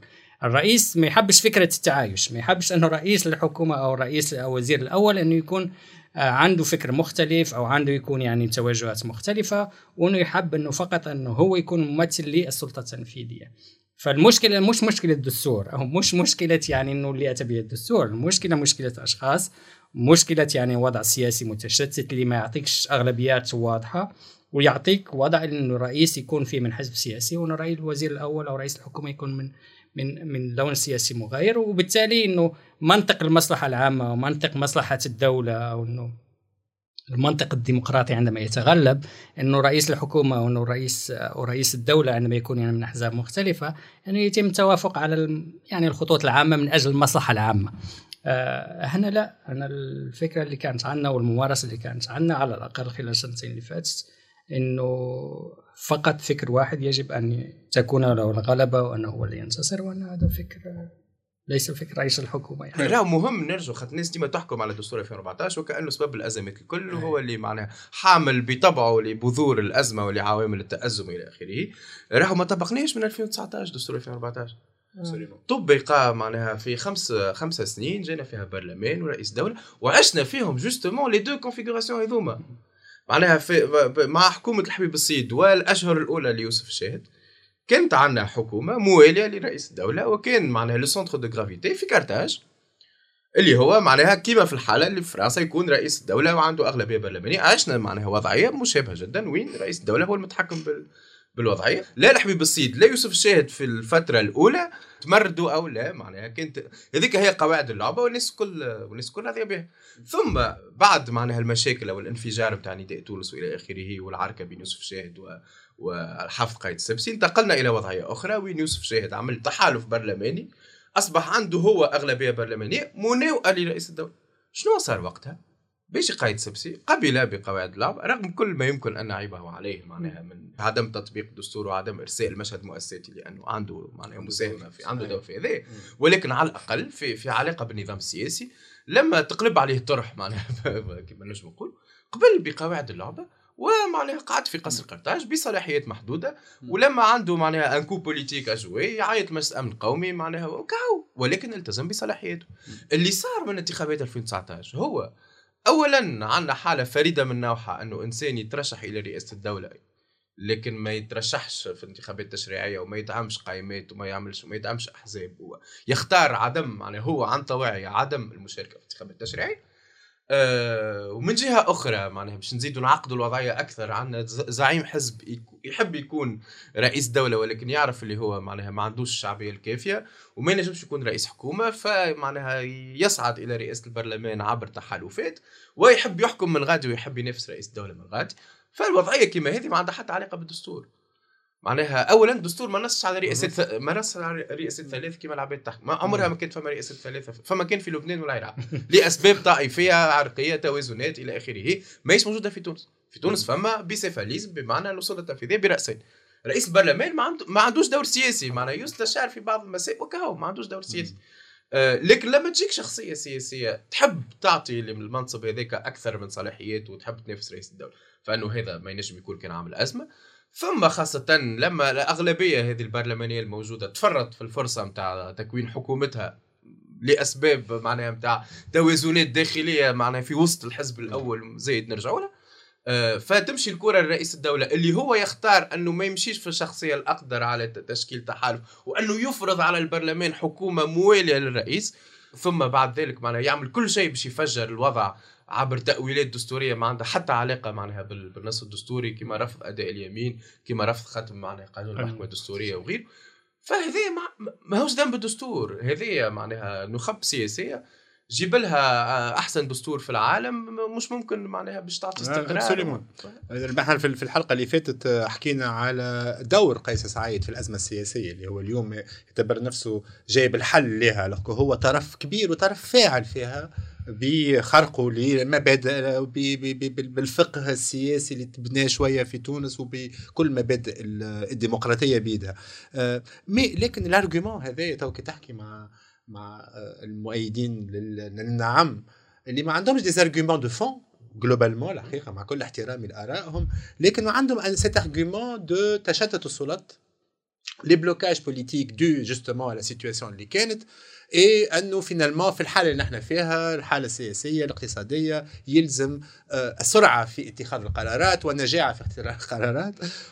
آه، ممكن يكون فما هنا كما يقولوا معنا في دستور 2014 اللي هي أنه صلاحية حل البرلمان اللي هي في أي نظام برلماني أو حتى مختلط تكون موجودة في إطار الفصل المرن للسلطات في إطار لو, لو هناك أزمة معناها يتم الخروج منها عبر انتخابات تشريعيه مبكرة. آه أنه في دستور 2014 الصلاحيه هذه بشكل ما مرتبطة بال- بالتعاون نتاع البرلمان. معناها لما البرلمان يفضل أنه تكون أي حكومة موجودة على أنه يعطي الفرصة لرئيس الجمهورية لحله فأنه لا, لا يمكن حله. آه نفترضوا أنه هذا مشكل في دستور 2014 ونفترضوا أنه كانت موجودة صلاحية آه تقديرية معناها مطلقة عند آه، رئيس الدولة لحل البرلمان. ومعناها بعد الأزمة نتاع 2020 2021 قيس سعيد حل البرلمان. هل كنا سنتجاوز الأزمة؟ الإجابة هي لا بما انه عملنا انتخابات تشريعية سابقة لاوانها تنجم تكون جات أغلبية نيابية جديدة مثلا فيها الحزب الدستوري الحر ورئيس الدولة أصر على خياره بعدم تقديم قائمات في الانتخابات التشريعية وعلى معناها حبه أنه يمارس السلطة وأنه يحكم. فكنا باش في نفس الأزمة. يعني مرة أخرى الأزمة ما هيش ناتجة على الخيارات الدستورية. حتى الخيارات القابلة للنقاش كما حل البرلمان وإنما على التعامل متاع القوى السياسية الموجودة اللي ما معناها لا يمت بصلة لأي نظام ديمقراطي ولأي معناها منطق دستوري. آه، بالنسبة للسياحة البرلمانية هو معناها كيفاش يقولوها surfe sur une vague نتاع انتي بارلمنتاريزم للأسف معناها موجودة. قوي موجودة من قبل ولكنها قويت خاصة بعد انتخابات 2019 والمشهد اللي كان موجود في البرلمان. ولكن مرة أخرى مهم نذكروا انه البرلمان ماهوش فقط المشهد نتاع العرك وال- والسبان وإلى آخره. راهو برلمان اولا هو اللي يسمح لك باش تشوف النصوص اللي معناها يتم التداول فيها واللي يسمح بالنقاش يسمح للمجتمع المدني باش يضغط يسمح للأحزاب بيدها باش تعارض يسمح في معناها مثلا فما إجراءات التي لم تقريبا كل مشاريع القوانين الخطيره معناها في منذ 2014 تم التصدي له حتى قانون المصالحة. لم يتم تمرير إلا ثلث نتاعو علاش؟ لأنه justement فما تداول برلماني اللي يسمح بالضغط يسمح للمعارضة يسمح المدني يسمح. الناس. ف آه، آه، وقت اللي يشوفوا اليوم معناها في ال- في السنة هذه اللي تعديت من الحكم المطلق آه، معناها نكتشفوا النصوص مباشرة في الرائد الرسمي في انصاف الليالي آه، التي تساق في الغرف المظلمة وما نعرفوش معناها وعلى المقاس و et cetera وما نعرفوش كيفاش تعمل ونعطي مثال بسيط نتاع إجراء آه، معناها كان كل مرة كانت تحاول الحكوم الحكومات الفارطة تعديه في البرلمان كان يتيح اللي هو آه، تمليك فتح إمكانية ملكية الأراضي الفلاحيه للاجانب هذايا في على الأقل مرتين ويمكن ثلاثة يتم معناها محاولة من حكومات مختلفة لتمريره في البرلمان. وكان يسقط نظرا للضغط السياسي والضغط بتاع المجتمع المدني. اليوم باش يصدر في مرسوم معناها مباشرة آه، بناء على توصيات أو إملاءات آه، معناها صندوق النقد الدولي من غير أي إمكانية لا باش نشوفوه لا باش نداولوا فيه لا باش نعطيو رأي لا باش نتداولوا وبالتالي راه كي نحكيو على برلمان اولا لازم تشوفوا العمل نتاع اللجان والتداول البرلماني في اللجان ثم خاصة تشوفوا معناها علنية التداول الديمقراطي اللي هي ما, ما فماش ديمقراطية إذا ما تشوفش النصوص معناها التشريعية قدامك ويكون عندك المجال للتدخل فيها. والممارسة الديمقراطية يعني إنه آه، مشهد إنه نائب برلماني يتعارك مع نائب برلماني. يعني إنه لو عندك ممارسة برلمانية ديمقراطية لمدة 30 سنة أو 40 سنة أو حتى يعني فترة أقل إنه رئيس المجلس أو مكتب المجلس ممكن يوقف يعني إنه أشخاص هادو. وممكن أنت كرئيس مجلس عندك سلطة وصلاحية وممارسة حتى وراك إنك توقف الأمور هذه ما تخليهاش توصل للمستوى إنه العراك يعني بشكل مباشر في في البرلمان. فأحنا نشوف من ناحية إنه عشر سنوات هي يعني إنه البعض يعني بالنسبة للشعب التونسي يقول لك إنه كافيه يعني إنه لازم يكون يعني تحول تجاه الديمقراطية وتكون الديمقراطية المثالية. آه، مستحيل إنك خلال عشر سنوات توصل لمستوى الممارسة البرلمانية البريطانية ولا مستوى الممارسة في أي بلد اللي عنده آه، قرنين أو ثلاث قرون من الممارسة أو أكثر. فهذه نقطة أولى. النقطه الثانية فيما يتعلق ب تفكير المجلس التأسيسي يعني إنه مسألة يعني إنه السلطة الرئاسية والنظام الرئاسي والنظام البرلماني. تونس عرفت نظام رئاسي مطلق لمدة 55 سنة. يعني تونس لم يحكمها غير بورقيبة وبن علي إلى غاية الثورة. 55 سنة من النظام الرئاسي المطلق بدون أي يعني فصل سلطات بدون أي. وننساو يعني إنه هي التاريخ هذا التاريخ يعني بمساوئه بانتهاكاته. يعني إنه هيئة الحقيقة والكرامة لما طلعت تقريرها وحتى بغير حقيقة هيئة الحقيقة والكرامة. يعني إنه 55 سنة من انتهاكات حقوق الإنسان 55 سنة من الحكم المطلق. ونجيو اليوم نقولوا أن المشكلة إنه مشكلة دستور 2014 وإنه حابين ان يكون عندنا نظام رئاسي أو نظام رئاسي مطلق وأنه الناس تصفق على إنه والله الرئيس عنده صلاحية إصدار قوانين أو مراسيم بشكل مباشر. ربما الناس تشوفها بالشكل هذا. آه، يعني فقط اللي ركز يعني لما تقارن مع المنطقة والناس ما يحبوش يقارنوا مع مصر وما يحبوش يقارنوا مع دول أخرى. يعني إنه آه، المرور من نظام يعني إنه ديمقراطي إلى نظام متسلط 100% الناس تتكلم دلوقتي. يعني عندك كل أسس التسلط موجودة في القوانين وفي المراسيم اللي آه، أشار إليها الرئيس. يعني فصل السلطات تم نسفه استقلال القضاء تم نسفه هيئة الانتخابات تم تركيها إلى غيره. التسلط موجود في نص القانون. لكن الناس تتكلم. إحنا دلوقتي نتكلموا قاعدين هنايا ونتكلموا يعني بحرية ويعني مش مسألة خوف إنه ممكن إنه يتم يعني القبض على الأشخاص أو المرور من هذا التسلط اللي يسمح بنوع من مجال الحرية إلى تسلط آخر لأي واحد يفتح فمه يكون في السجن ما يتمش يعني على 10 سنوات 15 سنة يتم بشكل يعني إنه مباشر أو بشكل يعني إنه تكون طفرة وإنه الضمانات اللي موجودة اللي كانت موجودة اللي تحمي الناس اللي تحمي الصحفيين اللي تحمي المدافعين اللي تحمي المجتمع المدني ما تماتش موجودة يعني غير موجودة قانونا غير موجودة في الممارسة. كاين يعني إنه نوع من المقاومة وريزيستونس ولا زال هناك بعض القضاة وأعضاء النيابة العامة اللي رفضوا يعني التعامل مع أوامر غير قانونية أو غير دستورية.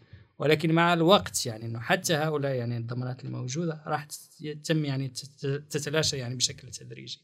فاللي صفق الآن على إمكانية الرئيس إنه يشرع لوحده بمرسوم بدون أي يفكر في غدوة يعني إنه نعطي فقط نموذج من شغلنا يعني إنه 2012 كنا مع مع وزير العدل نور الدين البحيري وأصدر المرسوم بعزل 81 قاضي. وكان لقاء يعني إنه مع لجنة الدوليه الحقوقيه نقولوا له إنه يعني إنه إمكانية عزل 81 قاضي بدون إجراءات بمرسوم يعني إنه أنت كوزير تيجي بمرسوم وتوقف يعني إنه آه بدون ضمانات بدون إجراءات. الآن اليوم أنت في الحكومة. غدا يمكن أن تكون في المعارضة ولازمك يعني حد يحميك يعني ضمانات تحميك. آه، عندما يعني تم تعريضه الإقامة الجبرية أو الحبس خارج نطاق القانون أو اختفاء قسري أو كيف نحبه انه فكرت في الموضوع هذا يعني إنه الناس اللي الآن شايفين رأسهم في السلطة وعندهم يعني كل الصلاحيات ما يفكرش لغدوه ما يفكرش إنه ما هي الضمانات اللي متوفرة لي أنا غدوة إذا نكون في الاتجاه الآخر أو في الجهة الأخرى يعني. فاستقلال القضاء أو يعني إنه استقلال هيئة الانتخابات يعني هذا مش طرف سياسي مش طرف معرفي والله الناس يتكلموا عليه يعني فقط الدستور وش وش أهمية الدستور الرئيس يقرر وهو يعمل اللي يحب. إنه فكر فيها اليوم وفكر فيها في غدوة يعني. صحيح هو داير كنت نفكروا نحن حكينا على على على بن علي مثلا اللي هو وصل للحكم certainement بطريقة أكثر قانونية ودستورية من اللي وصل لها آه، قيس سعيد.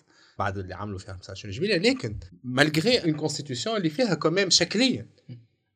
بعض الضمانات وجاء بمبدأ إنه باش ينحي منها كل الأشكال الحكم الفردي لمدى الحياة مثلا ال discours في العامين الاولانيين نتاع بن علي discours نتاع دستور ديمقراطي وتعددية وعشنا سنتين في تونس من نوعا ما تعددية.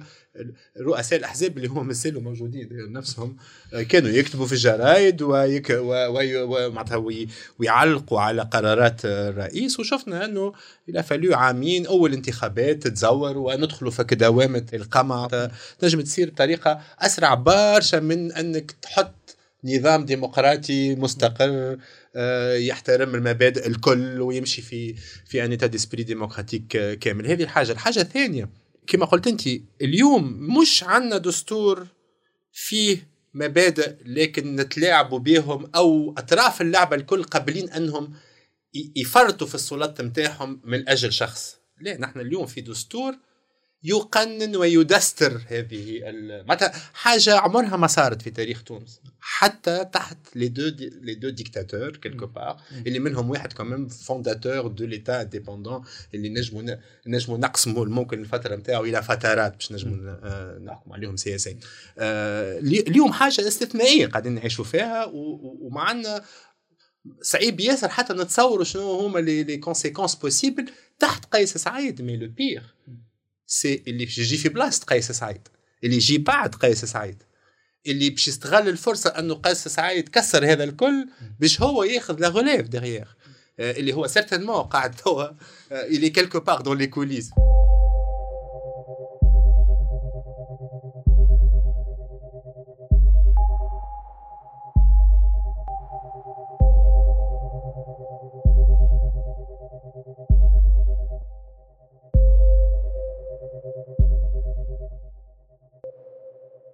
توا اليوم فما أي فما مزاج عام معناها مزاج شعبي عام ما نجموش ننكروه في اتجاه مركزة السلطة وفي اتجاه النظام الرئاسي فما شكون من منطلق يقول لك فما ديمقراطيات عندها نظام رئاسي كنت نحكيو فيه. فما شكون لا معناها من منطلق أنه يحكم واحد. معناها كما قالها أحد المساندين حتى في حصص التعبير المباشر نعم حكم الفرد. فما ناس متصالحة مع الفكرة وما تشوف في حد اختار فيها. آه فمعناها وهذاك علاش مرة أخرى حسب رأيي علاش مهم جدا حتى لو معناها تم كيفاش نقولوها معناها تعفص عليه دستور 2014 لكن مهم جدا حتى اليوم وحتى غدوة لو مر دستور قيس سعيد نتشبثوا بدستور 2014 مش فقط لأنه مش مسؤول على الأزمة ولكن أيضا لأنه مستحيل في المزاج الشعبي هذا في معناها التوازنات السياسية الموجودة في الوضعية الحالية مستحيل آه، حتى لو ما كانش قيس سعيد عنده النوايا نتاع مستحيل نجموا نوصلوا لدستور بالضمانات والمعايير والشروط الديمقراطية نتاع دستور 2014 لأنه جوستومون وليد السياق هذاك السياق الثوري السياق نتاع الخوف من الرجوع للديكتاتورية. وقت اللي اليوم للأسف المزاج الشعبي عكس هذا. فقط كلمتين على النظام الرئاسي. المثال الوحيد الديمقراطي تقريبا على النظام الرئاسي هو هو المثال الأمريكي. بمعنى أنه فما العديد من الدول التي حاولت أن تتبع النظام الرئاسي إما ينجم يعطي نوع من حاجة تشبه للديمقراطية ولكن اليوم ديمقراطيه غدوة ترجع بعد غدوة معنا كيما في أمريكا اللاتينية مثلا أو أنظمة ديكتاتورية ببساطة كيما معظم الدول الأفريقية كيما تونس أيضا في ال 55 سنة اللي اللي عشناهم قبل الثورة. لأنه في أمريكا ما أنتج ديمقراطية النظام الرئاسي إلا بسبب تضافر شروط عديدة اللي ماهيش متوفرة في حد دولة أخرى. اولا ساعة نظام فيدرالي مانيش نحكيو على معناها سلطة مطلقة للدوله المركزية. يعني. اثنين وهذا الأهم فما bipartisme آه، معناها كيفاش parfait بمعنى أنه آه، آه، معناها فما الحياة السياسية كلها منحصرة في زوز أحزاب. الشيء اللي يخلي اليوم ربح رئيس رئيس جمهورية ربح الانتخابات تقريبا في جميع الحالات ماهوش باش يكون عنده أغلبية في كونغرس كان عنده أغلبية في في في معناها une chambre باش يخسر الثاني. خاصة وانه في وسط ال mandat نتاعو فما ال midterms اللي حتى كان خلط معناها جاته أغلبية في العام الأول من بعد باش باش يخسرها. وبالتالي فرص الاستبداد ضعيفة جدا لأنه فما معناها هال هال configuration politique هذه والمنظومة نتاع توازن السلطات checks and balances اللي تخلي الاستبداد معناها صعب وصعب جدا. كل التجارب الأخرى اللي حاولت تقليد نظام رئاسي اذا ادت اما لعدم استقرار أو هذا معناها جينيرالمون تؤدي إلى ديكتاتورية. أه وبالتالي هذا شو علاش نقول هكا؟ حتى لو دستور يجي يجيب في النص نظام رئاسي في النص معناها آه، يتبع النظرية نتاع النظام الرئاسي نتاع فصل صارم بين السلطات آه، معنى لأنه هذا هو المعيار اللي يفرق بين النظام الرئاسي والنظام البرلماني انه في النظام الرئاسي عندك سلطة تنفيذية على روحها سلطة تشريعيه على روحها لا السلطة التنفيذية تنجم تحل البرلمان لا البرلمان يحاسب سياسيا السلطة التنفيذية. هذه الفكرة نتاع النظام الرئاسي. في مجتمعات كما هذه. حتى لو نص الدستور يجيب نظام رئاسي نظريا مثالي فأنه سينحرف إلى الرئاسوية. لأنه ما عندكش الشروط السياسية هذيك باش تعطي نظام رئاسي ديمقراطي. الحال اللي, اللي عشناه في دستور 59 وخاصة بعد التنقيحات المتكررة سواء في عهد بورقيبة أو في عهد بن علي. ثم الآن في دستور قيس سعيد هو نظام أكثر من رئاسوي. معناه هذا مش مش في التطبيق انحرف إلى رئاسوي. النص نفسه رئاسوي. بمعنى أنه آه، ياخذ من النظام البرلماني مثلا ما يعزز سلطات رئيس الدولة معناه لا هو ما يتمسش كما في النظام الرئاسي وأكثر من نظام رئاسي لأنه حتى في حالة الخرق جسيم للدستور ما يتمسش. ولكن أيضا ينجم يحل البرلمان في حالات معينة يتدخل في المبادره التشريعية والمبادرات بتاع أولوية النظر إلى آخره. وبالتالي نجيو من الأنظمة الكل. كل حاجة معناها تفيد رئيس الدولة وتزيد في سلطاته. نكرسه. وأكثر من هكا نعطيوه لمسؤولية مطلقة معناها مهما مهما يعمل مهما يأتي. ويعني حتى في النظام الرئاسي الأمريكي يتحدث عليه يعني إنه فكره الديمقراطية إنه دائما يعني صراع مستمر يعني إنه مش ما توقفش يعني إنه كانت هناك إمكانية ومحاولة يعني إنه للالتفاف حول نتائج الانتخابات في الولايات المتحدة الأمريكية والآن يتم التحقيق فيها يعني إنه الرئيس ما حبش إنه يغادر السلطة يعني إنه رئيس ترامب يعني حب إنه يستمر حتى وإن خسر الانتخابات أو حتى وإن علم إنه كان يخسر الانتخابات. وكان حديث حتى على انقلاب على الدستور الأمريكي والجيش ساعتها قال بالحرف يعني إنه آه، لو الناس اللي عندهم أسلحة إنه أي أي انقلاب ما ينجحش لو ان الناس اللي عندها الأسلحة ما تمشيش معاه وقال إنه طالما إحنا كجيش وطالما إحنا يعني كسلطة أمنية وأتحدث عن ال CIA وال FBI والجيش إنه الناس اللي عندها الأسلحة ما تمشيش مع اللي يحبوا الرئيس الانقلاب عمره ما ينجح. وهذه الفكرة مهمة جدا نكون نتحدثوا على مسألة يعني خضوع الأجهزة الأمنية والعسكرية للسلطة المدنية. يعني عندما يأتي الرئيس بمرسوم ويقول لك أنه عندي صلاحية حل المجلس على القضاء عادة يعني السلطات الأمنية ولا السلطات اللي راح تنفذ هذا القانون هذا أو هذا القرار هذا تسأل الرئيس يعني أي أساس قانوني للأمر هذا يعني أنه ما تجيش وتنفذ. أنه رئيس المجلس على القضاء تشبت بالدستور وتشبت بالقانون قال لك أنا نمارس صلاحيتي الدستورية والرئيس ما عندوش صلاحية حل المجلس على القضاء.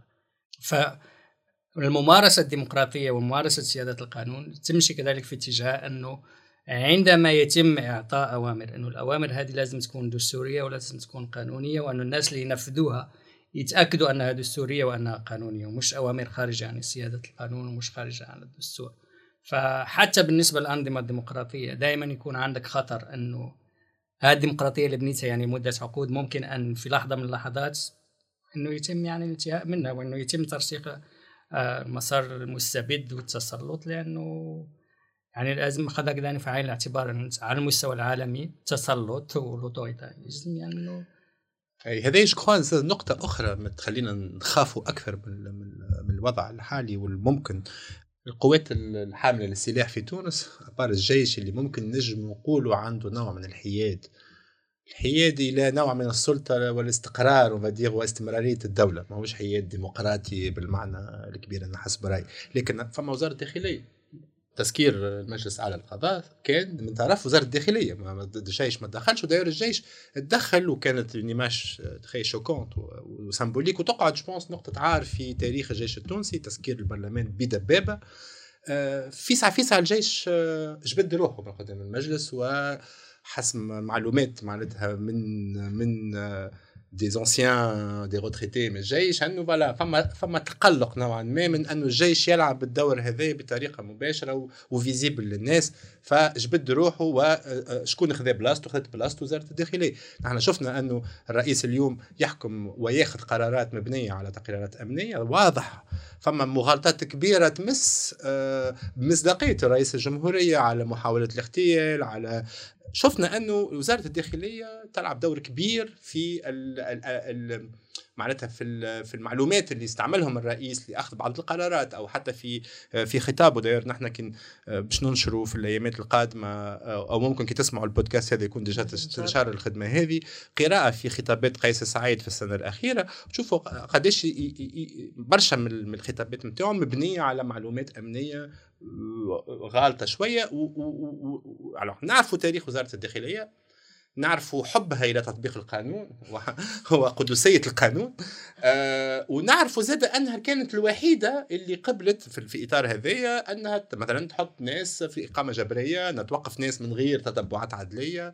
قبليتها على أنها تدخل في تطبيق قرارات غير قانونية وغير ف... ما نتصورش اليوم عندنا أن فو من النوع هذايا من أنه عندنا مؤسسات حاملة للسلاح تؤمن بعلوية القانون ممكن الجيش في في مرحلة ما ما يقبلش يمشي أكثر في التمشي هذا. لكن للأسف أنا أعتبر أن وزارة الداخلية ما عندها حتى مشكلة أنها تمشي في التوجه هذا وأنها تواصل دعم هذا المسار الاستبدادي للرئيس. ويمكن الفشل الأكبر للانتقال الديمقراطي هو في عدم إصلاح الجهاز الأسود هذا اللي هو وزارة الداخلية معناها. واليوم جوستومون وزارة الداخلية أقوى من أي وقت مضى معناها. وقلتها قبل ونعاودها بن علي كان يحكم بالداخلية. اليوم أنا نعتبر الداخلية تحكم بقيس سعيد. لأنه اللي يملك المعلومة يملك السلطة. وقيس سعيد يعتمد في كل إجراءاته كما كنت تقول على وزارة الداخلية وعلى التقارير الأمنية. وبالتالي اليوم سلطة وزارة الداخلية كبيرة وكبيرة برشا. فما فما سمبوليك أنه القرارات الهامة أكبر القرارات اللي خذاهم في حل مجالس مجلس مجلس الاعلى للقضاء حلوا من وزارة الداخلية سمبول كبير ياسر. حتى حد ما تجرأ. يعمل حاجة كيما هكا في تونس. أيضا حل البرلمان 25 جويلية إذا مش في وزارة الداخلية ففي اجتماع مع قيادات أمنية قيادات أمنية. يظهر لي واضح أنه كل مسار منذ 25 جويلية مهما كان حجم الانخراط الشعبي فإنه شرط النجاح نتاعو كان ولاء الأجهزة الأمنية والعسكرية. الأجهزة الوحيدة لأنه تسمع الرئيس يعني بالنسبة لانتقاداته إنه القضاء فاسد وإنه اجهزه فاسدة والأحزاب السياسية فاسدة. أنا عمري ما سمعته يتحدث عن الأجهزة الأمنية على أساس أي فساد باي شكل من الأشكال يعني. نعم. ولو مرة واحدة انتقد القضاء 100 مرة على الفساد ومرة واحدة يعني يشير للأجهزة الأمنية. au fil des ans هذاك c'est ce qui a renforcé معناتها l'institution قوى في ال impunité نتاعها واللي clairement باللي نحكيو فيه توا اليوم ما باش يمشي كان ويزيد يقواها ويردها invincible peut-être ميم هما حاجتين مهمين ذولي اولا الهيئات الدستوريه مش فقط تم التخلي عليها تقريبا الكل معناها باستثناء هيئة الانتخابات. آه، وقت اللي رانا نحكيو على هيئة مكافحه الفساد نحكيو على هيئة حقوق الإنسان نحكيو على هيئة الاتصال السمعي البصري. معناها غدوة نجم نرجعوا وزاره اعلام معناها كيما في كيما في عهد بن علي ومعناها إعلام. وداير نعيشوا فيه تو حاليا. عندنا إعلام. مش فقط إعلام عمومي إعلام عمومي وإعلام خاص خاضع لل خاضع للسلطة. دوك هذه مسألة خطيرة برشا من وجهة نظر ديمقراطية. ثم حتى هيئة الانتخابات نفسها مرة أخرى في إطار أنه اللي يعمل فيه في حالة استثنائية يكرس فيه أمر واقع. كانت قبل تنتخب من المجلس النيابي وهذا راهو معناها الناس اللي فما ناس تشوف كيما الانتخاب المجلس النيابي كيما تعيين رئيس الدولة لا مجال المقارنه راه المجلس النيابي متنوع في برشا أحزاب في توافقات في وبالتالي مش طرف واحد يستفرد بعملية التعيين. وخاصة لما تكون بأغلبية معزة معناها بالنسبة لهيئة الانتخابات ولا هيئة الدستورية المستقلة معناها أغلبية الثلثين مطلوبة. في حين أنه اليوم معناها في مشروع الدستور هيئة الانتخابات ما فما حد شيء يحكي على تعيينها وبالتالي معناها يمكن لرئيس الدولة كما عمل مع الهيئة الحالية انه يعين هيئة الانتخابات وهذا معناها نموذج على شنو يستنى فينا آه وأي انتخابات معناها باش باش باش نعيشوا حتى بعد الاستفتاء هذا. مسألة ثانية مهمة جدا. رئيس الدولة عنده مشروع منذ 2011 وهو معناها بدأ يتشكل ثم في 2013 بدأ يظهر للعلن في 2019 دافع عليه في الحملة الانتخابية. هو البناء القاعدي. وفي الدستور هذايا فما بدا معناها في تنزيل ملامح البناء القاعدي آه، اولا ساعة النظام الرئاسوي اللي كنا نحكيو عليه راهو جزء من البناء القاعدي. البناء القاعدي le revers de la médaille نتاعو هو رئيس آه، جمهورية عنده سلطة تنفيذية الكل يتحكم فيها ومعناها غير قابل للمحاسبة. آه ثانيا حتى في علاقة بالسلطة التشريعية كان فما في في المجلس النيابي الأول معناها كانت المشروع نتاع 30 جوان آه، عدم ذكر الانتخاب المباشر كان دليل واضح أنه ماشيين في اتجاه البناء القاعدي رجع الانتخاب المباشر بعد الانتقادات والمخاوف et cetera اللي اللي اللي تقالت أه ولكن هذا ما يغيرش حاجة كبيرة لأنه يكفي أنه الانتخابات تكون على الأفراد في المعتمديات لإنتاج الفلسفة نتاع البناء القاعدي اللي هي فلسفة قائمة على مساواة بين المعتمديات والعمادات مش بين المواطنين. بمعنى أنه إذا الديمقراطية مبنية على على على مبدأ مواطن معنى صوت لكل مواطن أنهم une voix citoyen une voix ولا un citoyen فأنه في البناء القاعدي معتمدية ب 5000 ساكن كما معتمد كما مطماطه مثلا. تمثل بنفس الطريقة هي معتمدية كما سيدي حسين 120000 ساكن أو سكرة 150000 ساكن وبالتالي هذايا ديجا معناها نفي للديمقراطية. ثانيا آه شنو النتيجة نتاع معناها الفلسفة هذه نتاع أنه انتخابات محلية ثم يتم التصعيد إلى آخره. الفلسفة هذه هي ببساطة ما عادش فما سياسة. السياسة تصبح آه شأن محلي مطلبية محلية نتاع كل معناها عماده أو معتمدية عندها مطالب محلية معينة يتم التأليف بينها.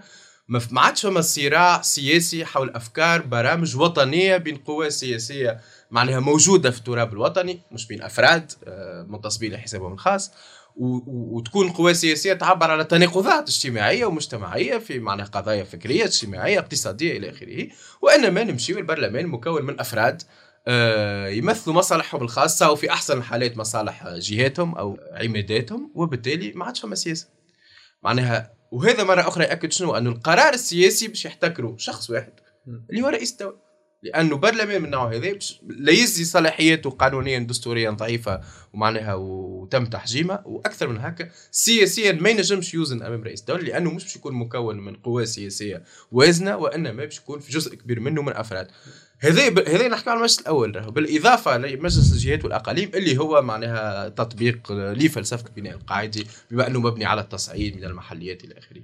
الناس عادة يعني لما ترجع وتقول إنه شنو يحمي حقوقنا؟ وشنو وشنو يحمينا يعني إنه كمواطنين والناس ما يشوفوهاش إنه خلال العشر سنوات يتم الحديث عن عشرية يعني إنه عشرية كوارث وإنه ما فيش أي تقدم وإنه ما فيش وإن الديمقراطية لم يعني لم تؤدي لنتائج ملموسة.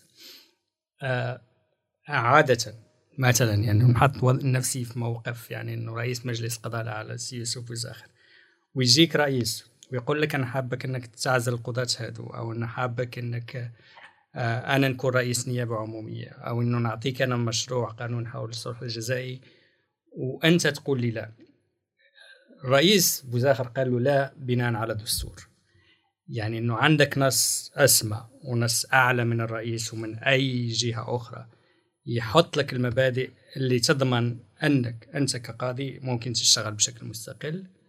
وأنه لما يجيك أمر إنه أنت كيعني وكيل آه وكيل جمهورية أو نيابة عمومية أو قاضي تحقيق إنك توضع حد في السجن ويعطاك أوامر يعني إنه هذا والله انه ضد الرئيس أو إنه هذا ضد السلطة التنفيذية ونحب نعاقبه إنه الناس هذه اللي تحمي المفروض تحمي الحقوق ترجع دائما تقول لك لا هذا مش قانوني هذا مش دستوري.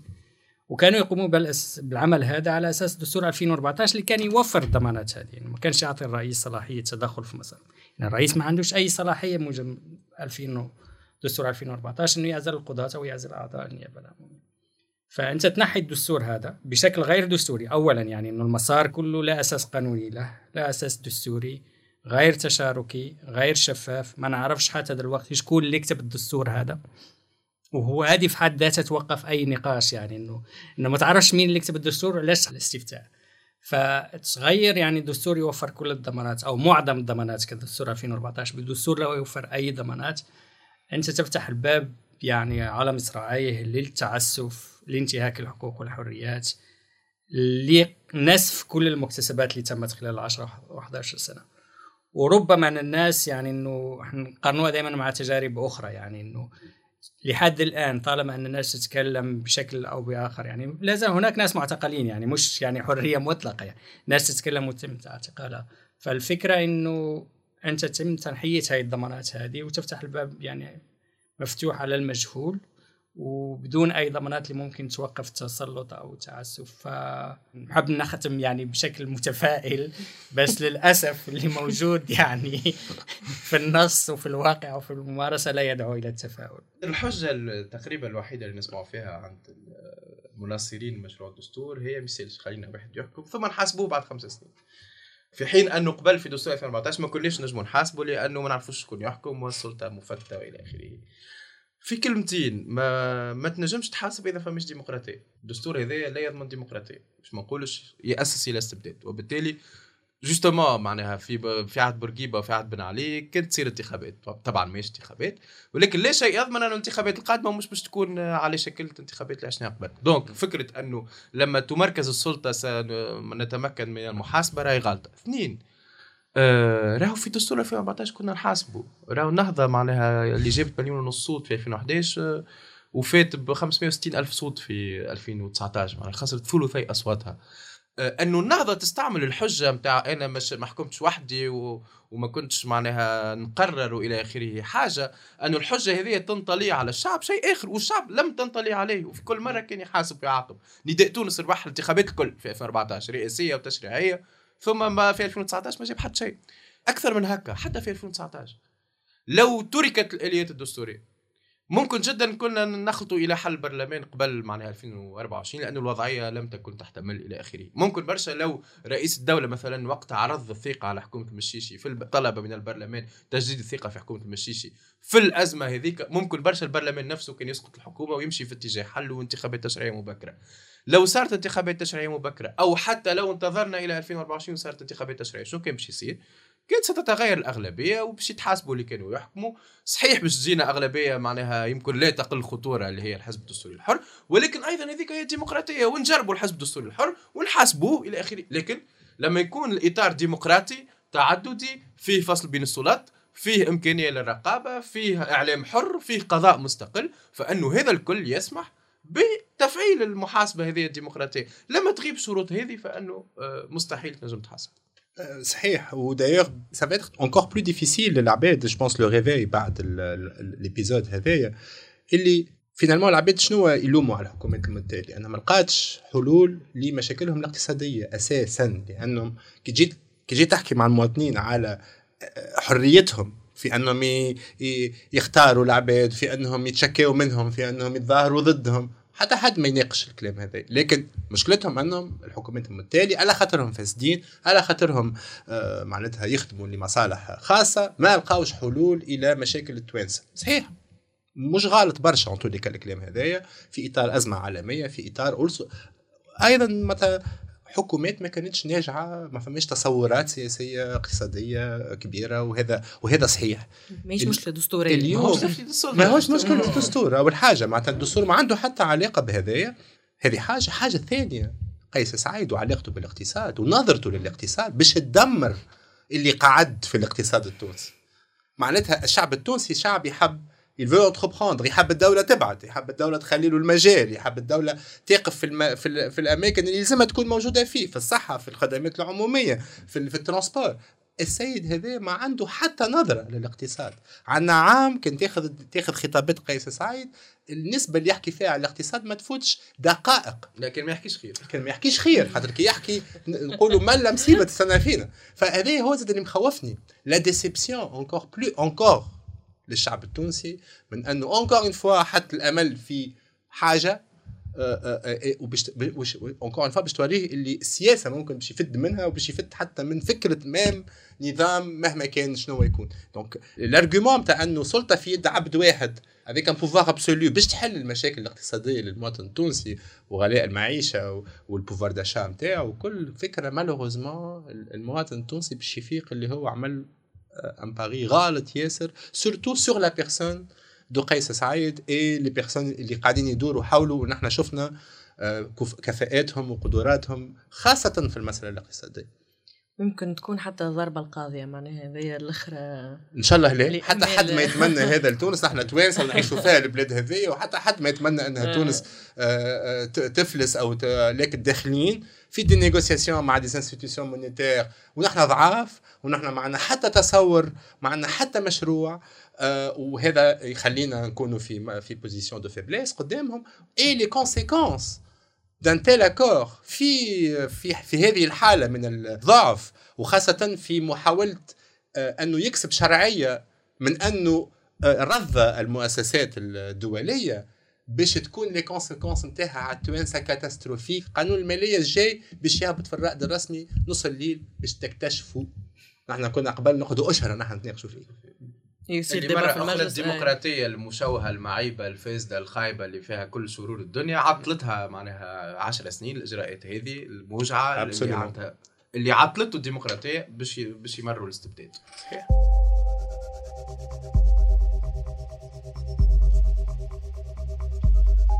إنكي توك. دستور قيس سعيد حكم الفرد. إنتاج انكفاضة بودكاست. مع مهدي العش سعيد بن عربية ميرك خضراء. حوار بإدارة إمنا شبعة بالتعاون مع كامل فريق انكفاضة